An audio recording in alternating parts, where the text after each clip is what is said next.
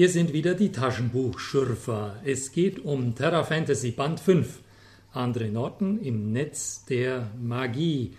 Erschienen auf Deutsch im Februar 1975, original aus dem Jahre 1964. Ich bin Anton. Und ich bin Thomas. Dann legen wir los. Ein wirklich, ich nehme es gleich vorweg, gelungener Band. Du schaust so skeptisch. D damit überraschst du mich. ich habe schon Schlechteres über Simon Tregaus gelesen. Das ist der zweite Band der Hexenwelt-Serie. Oder auch schon der dritte? Nein, der zweite. Mhm. Du fandest den ersten Band schlechter? Ja. Okay. Bin gespannt, das zu hören. Die Hexenwelt, das ist eine Welt, auf die es den Erdenmenschen Simon Tregarth verschlagen hat. In dieser Welt gibt es, wir erinnern uns, ein Reich zauberkräftiger Frauen von Es. Ja, genau. Und Verbündete und Verfeindete in der gesamten Welt. Im Süden, die Leute von Karsten sind eher die Feinde. Aledson im Norden auch Feinde.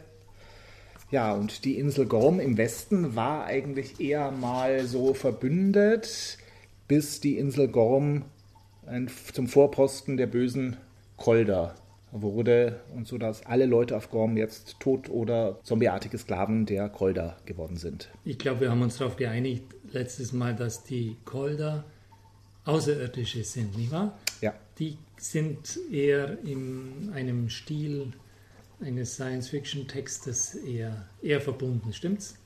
Ja. Vielleicht sollten wir ein paar so grundlegende Dinge nochmal in Erinnerung rufen.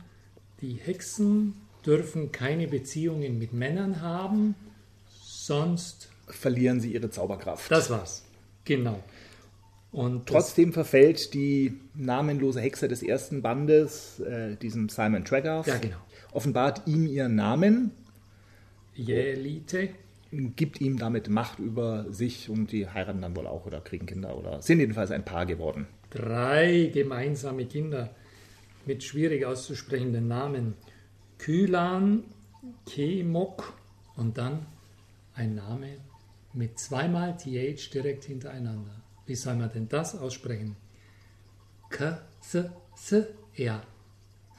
Ich habe mir den Namen der Kinder nicht gemerkt, Darf, ehrlich darf gesagt. Das mal so lesen. Hier habe ich es notiert. Doppel-TH. Kathia. Das ist jetzt ein TH. Jetzt sprich mal zwei bitte hintereinander. Jetzt möchte ich nur mal hören, wie der Profi sowas sagt. Also wenn ich zwei sagen würde, Kathia. Das waren zwei. Ja. Jetzt sag's mal mit einem. Kathia. Ach so, okay. Ich höre den Unterschied ganz vage. Ja, also drei gemeinsame Kinder haben sie und wir wissen, dass die namenlose Hexe ja oder Elite oder Ja-Elite heißt. Und sie ist glücklich am Beginn des zweiten Bandes mit ihrem Mann Simon. Noch was anderes müsste man noch vorneweg klären, das ist auch wichtig. Seite 11, oder hast du dir das notiert als Zitat, Seite 11? Nein? Nein. Man sieht das schnell vor. Simon lauschte nicht nur mit dem sechsten Sinn, dessen Warnung ihn aus dem Schlaf geweckt hatte, sondern auch mit den Ohren. Die Besatzung der Zitadelle würde sich nicht überrumpeln lassen. Jeden Moment musste die Sturmglocke oben im Bergfried losdröhnen und so weiter und so fort. Also, worauf es mir ankommt, im sechsten Sinn. Simon lauschte mit dem sechsten Sinn. Was ist denn das? Simon ist ja keine Hexe. Aber Simon kommt von der Erde und Erdenmenschen sind ja immer irgendwie besser, denn Simon, obwohl er ein Mann ist, hat auch diese merkwürdige Hexengabe.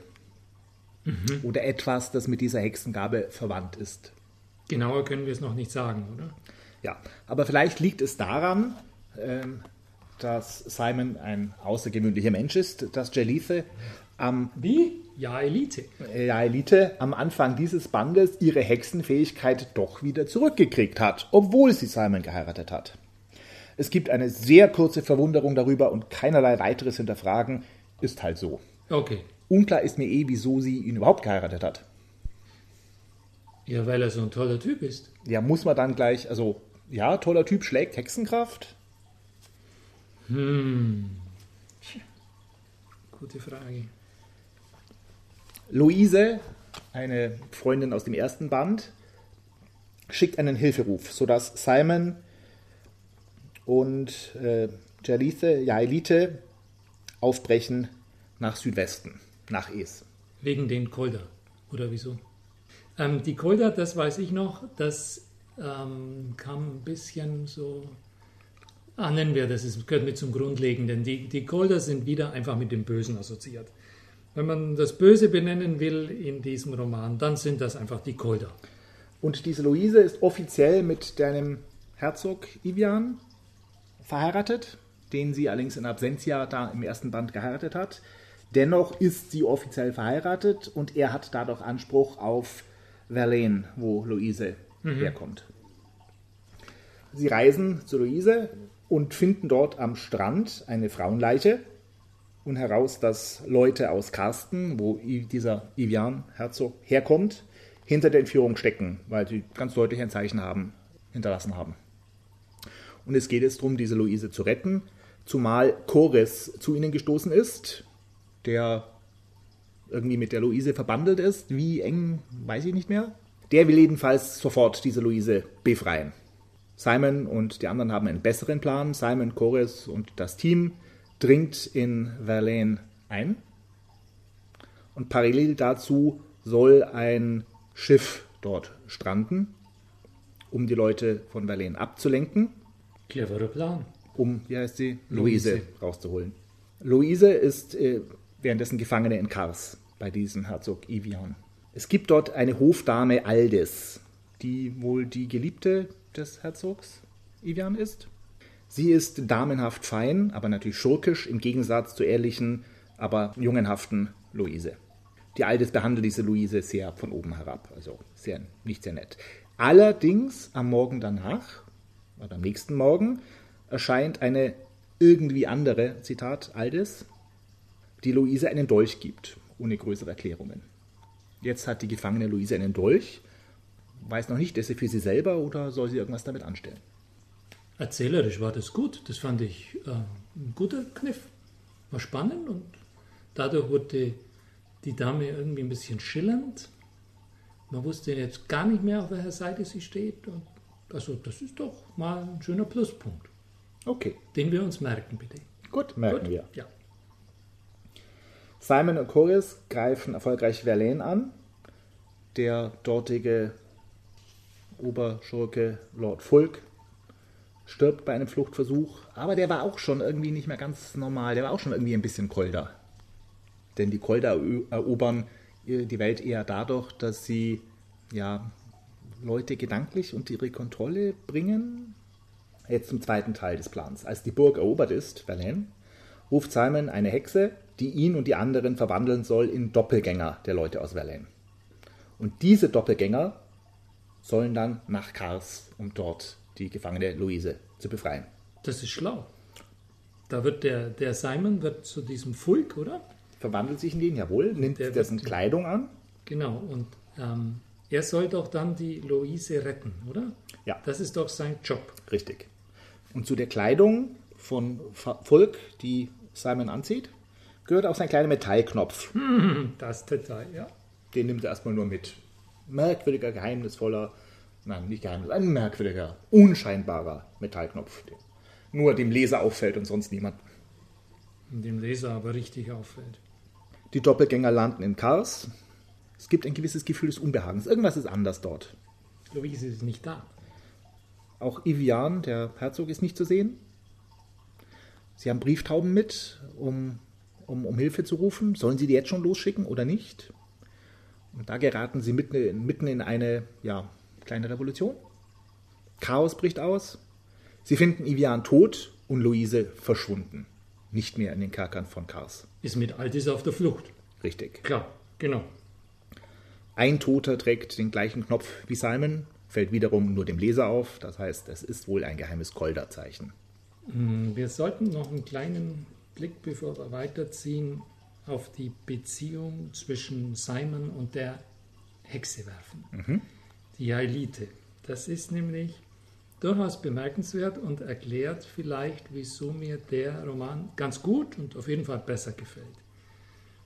Die, diese Beziehung, die steht ja von Anfang an unter einem großen Vorbehalt. Die Elite muss etwas aufgeben, um mit dem Mann glücklich zu sein und Kinder zu haben. Diese Beziehung ist jetzt in diesem zweiten Band dauernd im Schwanken. So erlebe ich zumindest.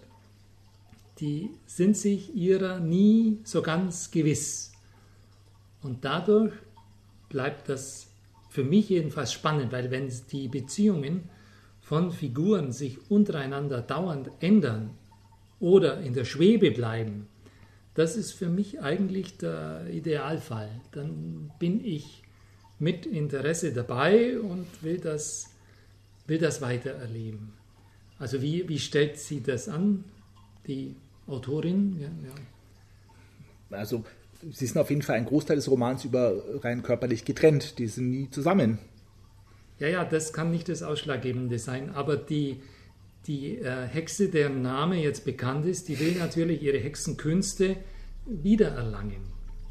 Und das Interessante ist, in dem Maße, wie sie ihre Hexenkünste wiedererlangt, wie diese wieder erstarken, wächst so eine Art Reserviertheit, so mhm. wie sie im ersten Band war, so eine, so eine also ich sage das aber, eine ursprüngliche Reserviertheit ihrem jetzigen Ehemann gegenüber, dem Simon. Und da steht auch irgendwo der, der Satz, ähm, sie verbirgt vor ihm ihr wahres Wesen. Und das ist für mich so ein Punkt, jetzt wird es spannend. Was das passiert mit den beiden? Die Basis für eine gesunde Beziehung. Das meine ich ernsthaft. Das, das wahre mein, Wesen verbirgt. Das meine ich ernsthaft. Ja, nur die Ehepartner, die was zu verbergen haben, müssen ihr ja. Wesen verbergen, oder? Ich glaube, der Mensch, jeder Mensch hat ein wahres Wesen, das er besser verbirgt. Ja, wenn der Ehepartner nicht hellsichtig genug ist, kann man es ja probieren, aber die werden das in der Regel schnell rausfinden. Wir haben jetzt einen ganz kurzen Rückblick, wie Ivian, der böse Herzog, zu Luise, seiner Frau, ins Gemach kommt. Luise gelingt es nicht, ihn mit dem Dolch, den sie von Aldis erhalten hat, niederzustechen, aber die zu Hilfe geeilte Aldis tut das. Warum? Die Luise macht das ganze Buch über nichts, ehrlich gesagt, strukturell. Sie darf also dann auch nicht töten, darf nicht aktiv sein, sie wird immer nur mitgeschleift, das ganze Buch über. Vielleicht hat sie einen Groll gegenüber diesem Fulk. Und der Mann von Luise ist ja der Schwiegersohn von Fulk, wenn ich es richtig sage. Äh, ja, möchte sein. Weit hergeholt. Ohne, ohne Zeichnung kann ich da nichts über die Familienverhältnisse sagen, glaube ich. Zeichnungen machen wir keine. Ja. Aldis fernsteuert die Luise ein bisschen unter Verwendung ihrer Brosche. Auch so ein magischer Knopf, den sie von den Golda mhm. erhalten hat. Mhm. Sie fernsteuert, hypnotisiert Luise ein bisschen, mit ihr zu fliehen. Und Simon und die Seinen erfahren dann später von einem Seemann, dass da so ein merkwürdiges Schiff untätig im Hafen gelegen ist, einige Tage lang, bis diese Unruhen in Kars ausbrachen. Dass das Schiff dann wohl Passagiere an Bord genommen hat. Wir wissen inzwischen, es sind Aldis und Luise gewesen. Heimlich an Bord genommen dann sind sie merkwürdig schnell, als hätten sie einen geheimnisvollen Antrieb davon gefahren. Und diese Kolder verfügen ja über eine Technik, die diese Fantasy-Welt äh, in die Hexenwelt sonst nicht hat. Und das Ganze in die Nähe der Science Fiction rückt. Also war das Schiff wohl ein Schiff der Kolder, das dann Richtung Ile gefahren ist, der letzten Festung der Kolder, die durch einen Schildwall gesichert ist. Simon spielt ein bisschen mit dem Gedanken, von Luft aus anzugreifen, wir erinnern uns, im ersten Band gab es schon Flugzeuge, so ein bisschen, mit denen Simon ein bisschen geflogen ist. Simon spielt jedenfalls mit dem Gedanken, von Luft aus anzugreifen. Der Chorus ist erstmal dagegen. Diese Flugzeuge stehen in Sippa. Das war eine, eine Stadt, die im ersten Band des Hexenwelt-Zyklus umkämpft worden ist. Dort stehen die Flugzeuge. Sie überlegen kurz, ob es eine gute Idee war, die Finger von Sippa zu lassen. Die haben die Technik nämlich dort gelassen, die soll keinem in die Hände fallen. Aber die Hexen schauen sich die Techniker mal an. In Sippa braucht dieser Simon, und das fand ich jetzt gut, das hat mir gefallen, der braucht knapp drei Zeilen, um fliegen zu können. Der setzt sich in so ein Flugzeug und drei Zeilen später, hat sich die Kontrolle angeschaut, kann er das Ding plötzlich fliegen. Habe ich mir gedacht, also das ist ein bisschen zu billig.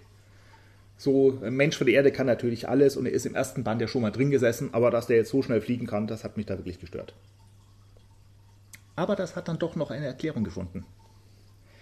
Nach und nach.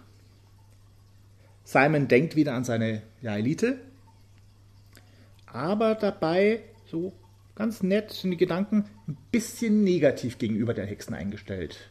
Klar, die anderen Hexen behandeln die Jaelite auch negativ, behandeln sie schlecht, nehmen sie übel, dass sie diesen Menschen geheiratet hat, äh, glauben ihr nicht, dass sie ihre Fähigkeiten wieder zurückgekriegt hat. Oh, verständlich, dass der Simon so negative Gedanken hat. Und erst nach und nach habe ich es als etwas langsamer Leser kapiert.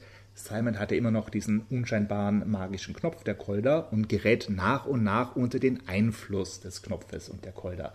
Und deshalb konnte er sich so schnell in das Fluggerät reindenken. Hast du den Eindruck, dass er nach und nach unter die Kontrolle der Kolder kommt? Für mich liest sich das wie ein ziemlich plötzlicher Übergang. Erst war das nicht und plötzlich steht er unter Kontrolle von denen. Wie ah, also vielleicht war es die Tatsache mit diesen drei Zeilen. Ich habe es erst gemerkt nach diesen drei Zeilen. Nachdem ich mich vorher schon gewundert habe, wie kommt denn das, dass er plötzlich so fliegen kann. Naja, aber trotzdem, man müsste doch so eine so eine wichtige Wendung müsste man doch erzählen, ein bisschen ausführlicher, oder? Ich mein ja, und das fand ich eben schön, dass es nicht erzählt worden ist, sondern Ach. mir gezeigt wurde, dass ich so reingerutscht bin. Na, also bitte, nur weil einer fliegen kann, ist er doch nicht unter Kontrolle einer Alien-Macht. Ja, aber das. Ja, und dann sind die Gedanken der, der, der Hexen gegenüber ein bisschen negativ geworden, sodass man dann immer misstrauischer wird. Vielleicht war er gleich unter Kontrolle der Kolder, aber ich als Leser habe es erst nach und nach mitgekriegt. Können wir uns darauf einigen? Einverstanden. Trotzdem wäre mir lieber, es wäre ausführlich erzählt worden, aber lassen wir das. In Ile kommt Simon fast zu sich, nimmt dann aber doch Aldis und Luise an Bord seines Fliegers. Simon folgt verwirrt, ähm, einem weißen Signal statt dem Kompass der Kolda. Das kriegt er gar nicht so mit. Also er will eigentlich, was für ihn ganz natürlich ist, dahin, wo er hin soll, nämlich zu den Kolda. Obwohl er eigentlich, da soll er doch gar nicht hin. Er ist doch ein guter. Er soll Aldis und Lise doch, doch, hm.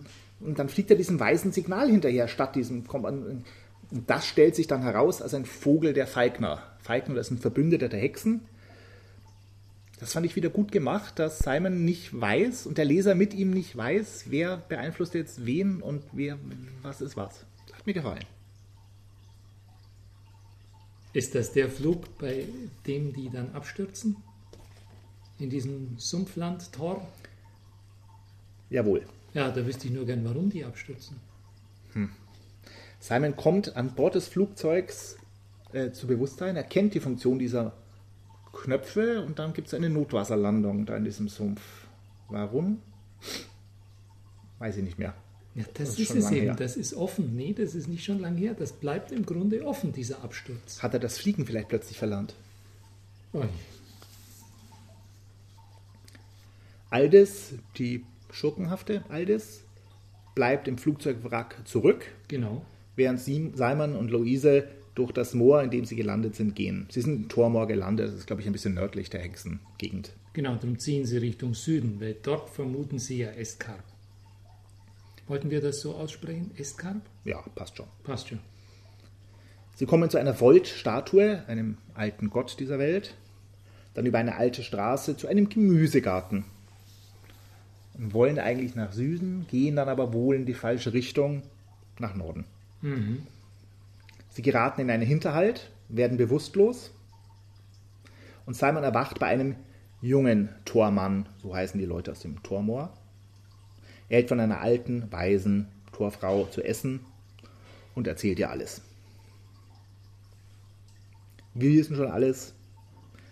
Die Frau weiß schon alles. Neu ist ihr nur, dass Chores, von dem wir lange nichts gehört haben, Volts Axt mit sich trägt. Die hat er im äh, ersten Band erhalten. Danach kommt bald ein Flugzeug der Kolder, um Simon und Luise abzuholen, denn die Torleute haben sie verraten. Ja, das ist es. Wenn man sich mit Sumpfmenschen einlässt, dann kann alles passieren. Wieso verraten die jetzt die gleich wieder an die Kolder? Die hatten da irgendeinen Vorteil davon, so war es doch. Weil sie wollen eigentlich nur in Ruhe gelassen werden. Da gibt's, also, das ist ein altes Volk, diese Torleute. Da kommt der Vater von Chores, glaub, nein, die Mutter von Chores. Da hatte sich der Vater von Chores einst die Frau geholt das ist eine alte, ein altes Volk, das irgendwie anders ist als die anderen. Die wollen ihre Ruhe, die wollen nichts miteinander zu, die wollen nichts mit den anderen zu tun haben, in Ruhe gelassen werden. Und sie erhoffen sich ihre Ruhe, wenn sie den Kolder die Leute ausliefern. Und jetzt wird es spannend, weil jetzt kommt wieder was, was die Beziehung zu seiner Hexenfrau weiterbringt. Erzähl. Also nach dem Verrat durch diese Tora, diese Sumpfmenschen, kommen die Kolder und holen die beiden ab. Und was passiert? Simon wird auf der Festung der Kolder eingesperrt. Und dort, Richtig. dort fällt ihm auf, dass er mit seiner Frau in eine Art Gedankenverbindung treten kann. Warum kann er das? Warum funktioniert diese Gedankenverbindung? Ja, wahre Liebe und weil er natürlich äh, auch die Sechsenfähigkeit hat. Und nicht oder. Oder eins von beiden oder beides oder. Ich glaube, die Leute auf der Welt sind genauso überrascht davon, dass das möglich ist wie wir. Also sie haben genauso wenig eine Erklärung dafür. Jedenfalls diese Gedankenverbindung führt bei seiner Frau Jaelite zu einer schönen Art von Eigeninitiative. Und das ist für mich ja fast der schönste Teil in dem ganzen Roman, wie erzählt wird, wie die Jaelite einen Schifffahrtskapitän für ihre Zwecke engagiert, um mit diesem Kapitän zur Festung der Kolder zu fahren und ihren Mann zu retten. Ja, das hat mir auch gefallen. Hat dir auch gut gefallen? Schöne Heldin. Gut, sie heißt, sie nennt sich Jaelithe Tragarth, hat also auch noch seinen Nachnamen angenommen, als wären die Bräuche auf dieser Echsenwelt genau die wie im 20. Jahrhundert in Nordamerika. Aber abgesehen davon finde ich sie toll. Sie heu- heuert diesen Sulkaman Stymir an und sein Schiff, den Wogenspalter. Und nachdem sie ja quasi telepathische Anweisungen von Simon erhalten hat, will sie schauen, ob sie mit dem Schiff zu ihm kommen kann. Genau weiß sie zwar nicht, wo, wo, wo er ist, aber die Richtung, kompassartig, kann sie ausmachen. Nachdem die Elite den Simon gerettet hat, stößt Aldis auch wieder dazu und die be- beiden gelangen durch das Tor. Was ist das Tor? Ich habe mir gedacht, es wird wohl vielleicht ein Dimensionstor sein oder sowas ähnlich. Jedenfalls gelangen sie von plötzlicher sonniger Hitze in sturmgepeitschte Nacht. Ähm, die Frage bleibt, wohin gelangen die eigentlich? Wohin führt dieses Tor? Die sind irgendwo anders, aber ich frage mich die ganze Zeit, was das ist. Das wird doch nicht gesagt. Für mich war es klar, das ist eine andere Welt, das ist die Welt, wo die Kolder herkommen. Das war für dich klar. Nicht unbedingt die Welt, wo sie herstammen, aber die Kolder, das haben wir erfahren, sind von einer Katastrophe geflohen. Ja, diese andere Welt. äh, Wir haben Regen, wir haben Wald, Häuserruinen. Simon vergleicht diese Welt mit zerbombten Städten in seiner Welt. Sie haben da einen Nachhut zurückgelassen von Koldern und sind durch dieses Dimensionstor auf die Hexenwelt gelangt. Und die Nachhut, die sie zurückgelassen haben, ist ziemlich stinkig. Also die sind ähm, skelett, skelettartig abgemagert und voller Zorn und Hass auf ja, die, Vorgesetzten, die Vorgesetzten letztlich, die sie im Stich gelassen haben. wird die Aldis von denen dann gefressen? Das weiß ich nicht mehr so auswendig. Also für mich waren das ganz wilde Zombies, aber das werden die gewesen sein. Die fressen dann die Aldis. Und, und Simon und die Elite entkommen. So war's doch. Ja, genau, die entkommen. Aber vorher richten sie noch unter den Koldern ein Blutbad an. Ja, es gibt so ein bisschen hin und her hops, hopsen durch das Dimensionstor. Es gelingt ihnen wieder die, die Rückkehr in die Hexenwelt. Und ähm, die, Aldis wird gefressen. die Nachhut springt mit und kämpft dort gegen die, die Kolder auf der Hexenwelt. Die offene Frage für mich ist, sind jetzt die Kolder am Ende besiegt oder äh, es, wird so formuliert, die sind wohl besiegt, aber es ist nicht ganz klar, ob die endgültig besiegt sind. Ja, wir wissen ja nicht, ob das alle Kolder waren. Also es ist immer noch unklar, vor welcher Katastrophe sie geflohen sind. Okay. Ob sie noch von anderen Planeten Streitmächte zurückgelassen haben, die ebenfalls fliehen wollen, die ebenfalls herkommen. Wir wissen es nicht. Simon zerstört am Schluss dieses Tor Ja, sehr gut. und sie treffen dann äh, auf die zwei Sulka-Männer, mit denen Jaelite hergekommen ist, und Luise, die berichten von dem Kampf der Kolder gegen die Kolder. Ja, der, dieser Simon Tregarth, der macht richtig Ordnung. Das ist ein Mann, der aufräumt. Ich frage mich bloß, ob er seine Beziehung mit seiner Ehefrau in Ordnung bringt. Schließlich hat er drei Kinder. Von denen haben wir eigentlich nichts erfahren, Nee. das Buch über, oder? Nee, das ist ganz still. Und wie die Beziehung am Ende steht, ist mir eigentlich auch nicht so richtig klar. Ein Kampf steht aber noch bevor. So? Die Kolderburg wird belagert. Es gibt noch restliche Kolder aus dem Tor, also von der anderen Welt. Ja, ja. Aber ja, Elite gelingt es, zusammen mit Simon, den, das ist mir nicht mehr ganz klar. Also das Finale der Geschichten finde ich mir immer ein bisschen schwierig, den Oberkolder in der Burg fernzusteuern, sodass der die Tore eröffnet, sodass die letzten verschanzten Hexenweltkolder von den neuen Kolder angegriffen werden. Es gibt ein Gemetzel und die Oberhexe zündet die Technik in der ganzen Burg an und alle sind vernichtet. Kolder gilt als besiegt, wo es, wie gesagt, noch nicht ganz klar ist, ob das jetzt wirklich endgültig ist oder ob die nochmal herkommen. Nachdem ich weiß, dass es noch viele Hexenweltromane gibt, kann ich mir vorstellen, dass das noch nicht alles war, was wir in den Kolder gesehen haben.